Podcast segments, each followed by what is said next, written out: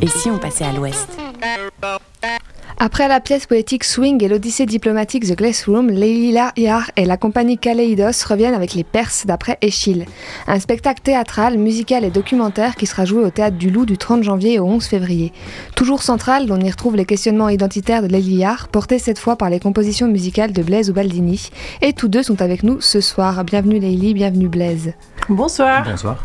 Alors, euh, Leili, vous êtes née en Suisse, mais d'origine euh, irano-américaine. Les questions identitaires sont centrales dans vos créations. Euh, pourquoi et comment la tragédie d'Echille a résonné en vous rapport à ces thématiques?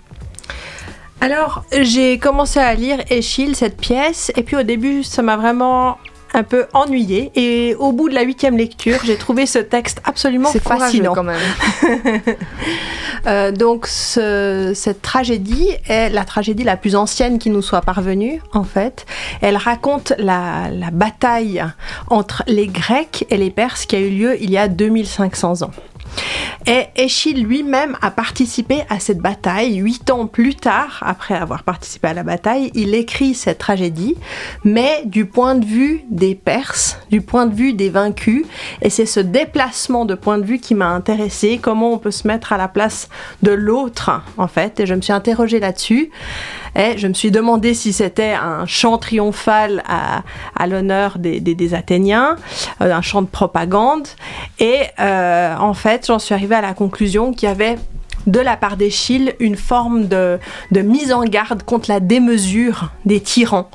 Euh, parce que dans cette, dans cette tragédie, on raconte l'histoire de Xerxès, donc le tyran perse, qui mène toute la jeunesse à sa perte, parce qu'il a été dans la démesure. Euh, est-ce que c'est une suite directe des pièces que vous avez précédemment réalisées? Absolument. Donc on a une, trilogie, ça s'est un peu constitué en trilogie euh, progressivement. D'abord Swing, où là j'ai cherché à confronter euh, mes origines, si on veut, l'Iran et les États-Unis, mais de manière plutôt poétique. J'ai travaillé d'une part sur un conte qui s'appelle la Conférence des oiseaux le langage des oiseaux, euh, du côté euh, iranien, qui est un conte qui date de l'an 1000 et qui est un texte fondateur du soufisme. Et pour le côté états-unien, euh, j'ai travaillé sur Howl de Allen Ginsberg. Et là, c'était vraiment l'idée de confronter les imaginaires collectifs iraniens et états-uniens, mais de manière poétique. Après ça, il y a eu Glassroom. Glassroom est né de ma collaboration euh, à la réalisation d'un film documentaire avec euh, le réalisateur Daniel Wyss. On a réalisé en 2019 un film documentaire pour la RTS qui s'appelle Ambassade, où euh, il s'agissait d'explorer le rôle de la diplomatie suisse dans le contexte de la crise des otages américains à Téhéran de 1979. Donc pour ce documentaire, on a voyagé en Iran et aux États-Unis. on a rencontré des otages, des preneurs d'otages, Jimmy Carter, etc. Et on a amassé un matériel extrêmement important et là, euh, après avoir réalisé ce film, on a eu envie de, de créer une sorte de documentaire fiction basé sur cette expérience cinématographique et on a commencé à collaborer avec Daniel Wyss donc c'est là où j'ai vraiment abordé le côté plus documentaire. Voilà, bah c'était ma question. The Glass Room. C'est un peu le mot clé, c'est qu'il y a c'est du théâtre documentaire et il y a toute une démarche derrière. Est-ce que vous pouvez en dire un peu plus là-dessus? Oui. Alors. Euh, en fait, euh, c'est peut-être ce qui est à la base du projet. Donc, euh, il y a eu plusieurs choses. Il y a eu la découverte de ce texte, donc cette tragédie d'Échille, comme je vous ai dit, qui vraiment, euh, j'ai trouvé complètement sidérant ce texte par rapport à, par rapport à la position d'Échille. Parallèlement à ça, il y a eu le soulèvement en Iran en septembre 2022 et euh, j'ai eu envie de mettre en résonance les vieilles pierres, si on veut bien, ou la tragédie antique, avec, euh, avec la réalité de ce qui se passe en Iran. Et encore parallèlement à ça, euh, j'avais envie de, parler de, mes origines familiales via ma mère. Et j'ai récolté le témoignage de ma mère. Et en lien avec ça, j'ai eu envie d'étendre ce témoignage à plusieurs générations de femmes iraniennes immigrées en Suisse. C'était aussi l'idée de me questionner sur ce qu'est l'exil euh, et, aussi le, rôle de la diaspora iranienne dans ce contexte très particulier de, ce soulèvement et euh, aussi toute la question identitaire de ce qu'on prend de ses origines, ce qu'on va reconstruire, comment on va reconstruire une forme de d'Iran imaginaire en exil. C'est toutes ces questions-là qui m'ont intéressée. Alors, pour comprendre un peu plus ce que vous avez fait avec la pièce, puisqu'on comprend il y a une, euh, une, multitextualité, on écoute un petit extrait de Lime Song. Frigo, mon frigo. Je chiale comme une madeleine. Et je me réponds hors de moi-même. Mon jus qui coule entre leurs doigts de pierre. Mais s'ils savaient, s'ils savaient que ce sont mes larmes dont ils nourrissent leur sauce acide, ce sont mes larmes dont ils donc là, on entend un texte. Ça, c'est votre texte euh, Non. Alors ça, en fait, ça ne fait pas partie du spectacle. C'est une pièce que j'ai composée ah. précédemment, avec que, que, que a vue et c'est comme ça, je crois, qu'est née l'idée Que la collaboration est née. Exactement. Et du coup, au niveau des textes qu'on entend euh, et qu'on peut voir euh, dans la pièce, euh, la vôtre cette fois, c'est un mélange des textes d'Echille, de ce que, du travail documentaire et de votre écriture à vous? Alors, exactement. Donc, j'ai fait un montage de textes par rapport à, à, cette tragédie, parce que c'est quand même assez long.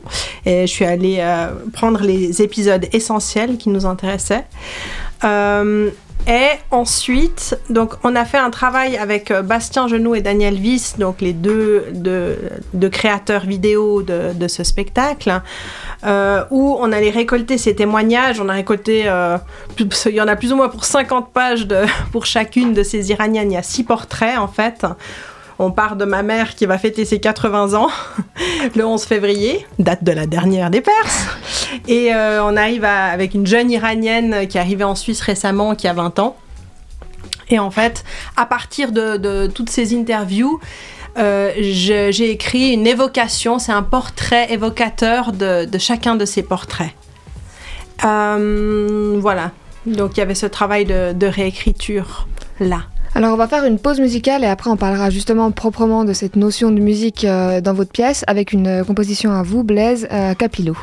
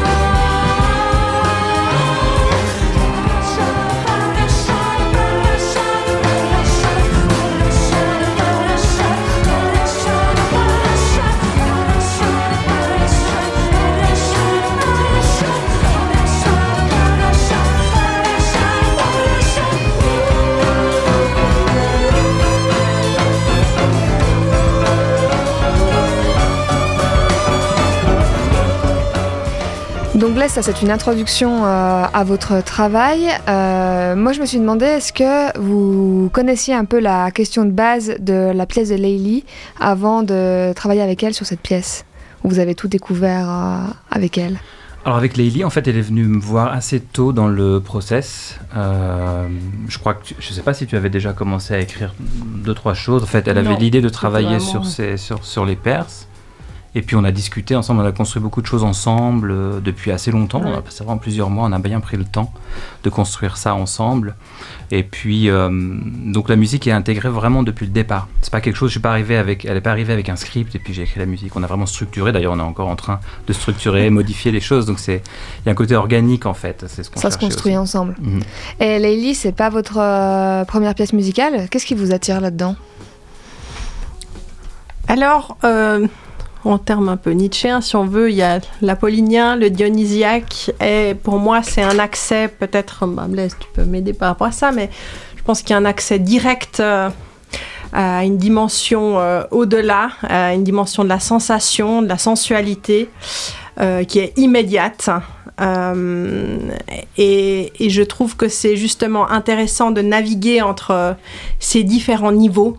Donc avoir vraiment la possibilité de faire un pas en arrière pour être dans, une réflexion critique et en même temps pouvoir se laisser complètement emporter par ses sens.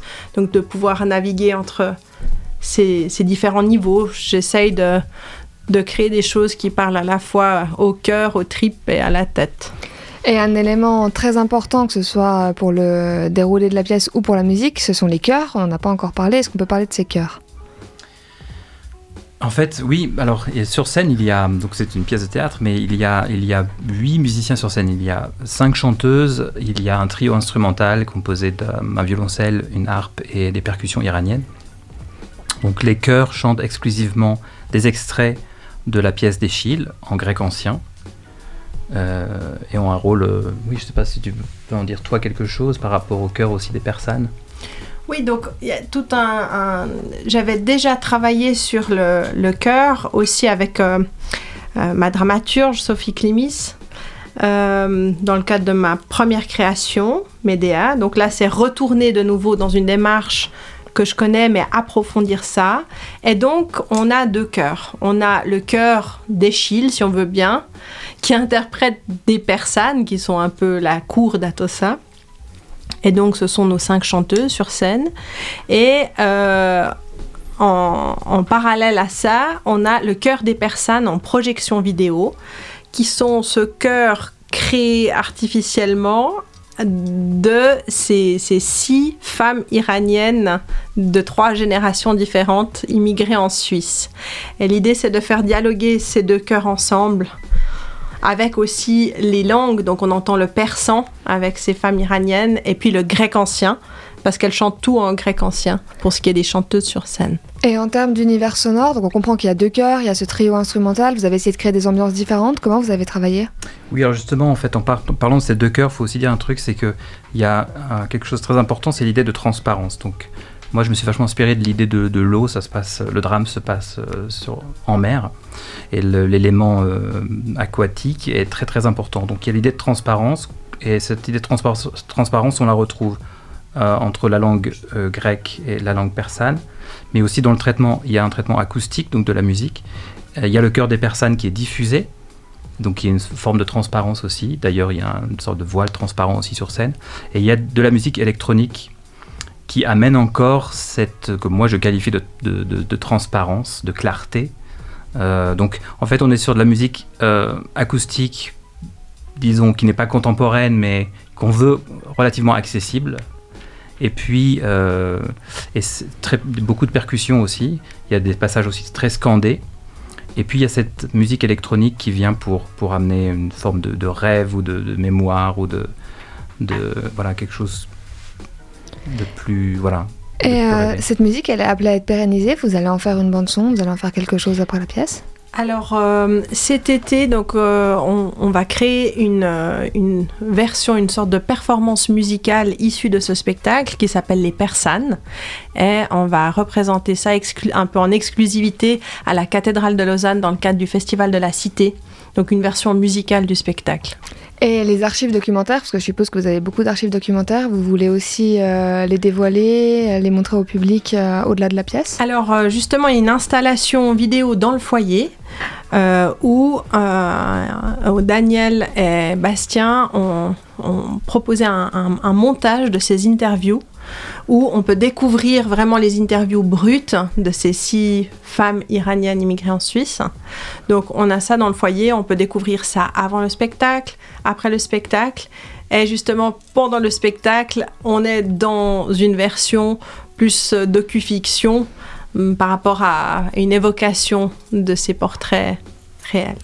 Alors on a encore un titre à faire écouter, euh, c'est la fin de l'interview malheureusement, mais est-ce que peut-être que vous pouvez nous présenter ce titre que je vais probablement très mal prononcer, Xerxes? C'est comme ça que vous l'avez dit tout à l'heure? Xerxes. Xerxes. En persan, Rachoyor. Ah. Est-ce que vous pouvez dire un mot sur ce titre avant qu'on l'écoute? Eh bien c'est la musique, euh, donc Xerxes c'est donc le fils du, roi Darius qu'on attend depuis tout le long de la pièce en fait, et ça c'est son, son entrée à la fin de la pièce. Merci beaucoup. Alors je rappelle que la pièce sera jouée au Théâtre du Loup du 30 janvier et 11 février et qu'elle sera poursuivie après. Je vais vous laisser donner les dates, vous l'avez très bien fait avant l'interview. Au Théâtre euh, Beno Besson à Yverdon le 24 février, à Nuitony Fribourg le 15 mars et puis dans une version musicale Les Persanes au Festival de la Cité à Lausanne le 6 et 7 juillet. Merci Leïli, merci Blaise et puis on se quitte avec votre titre donc.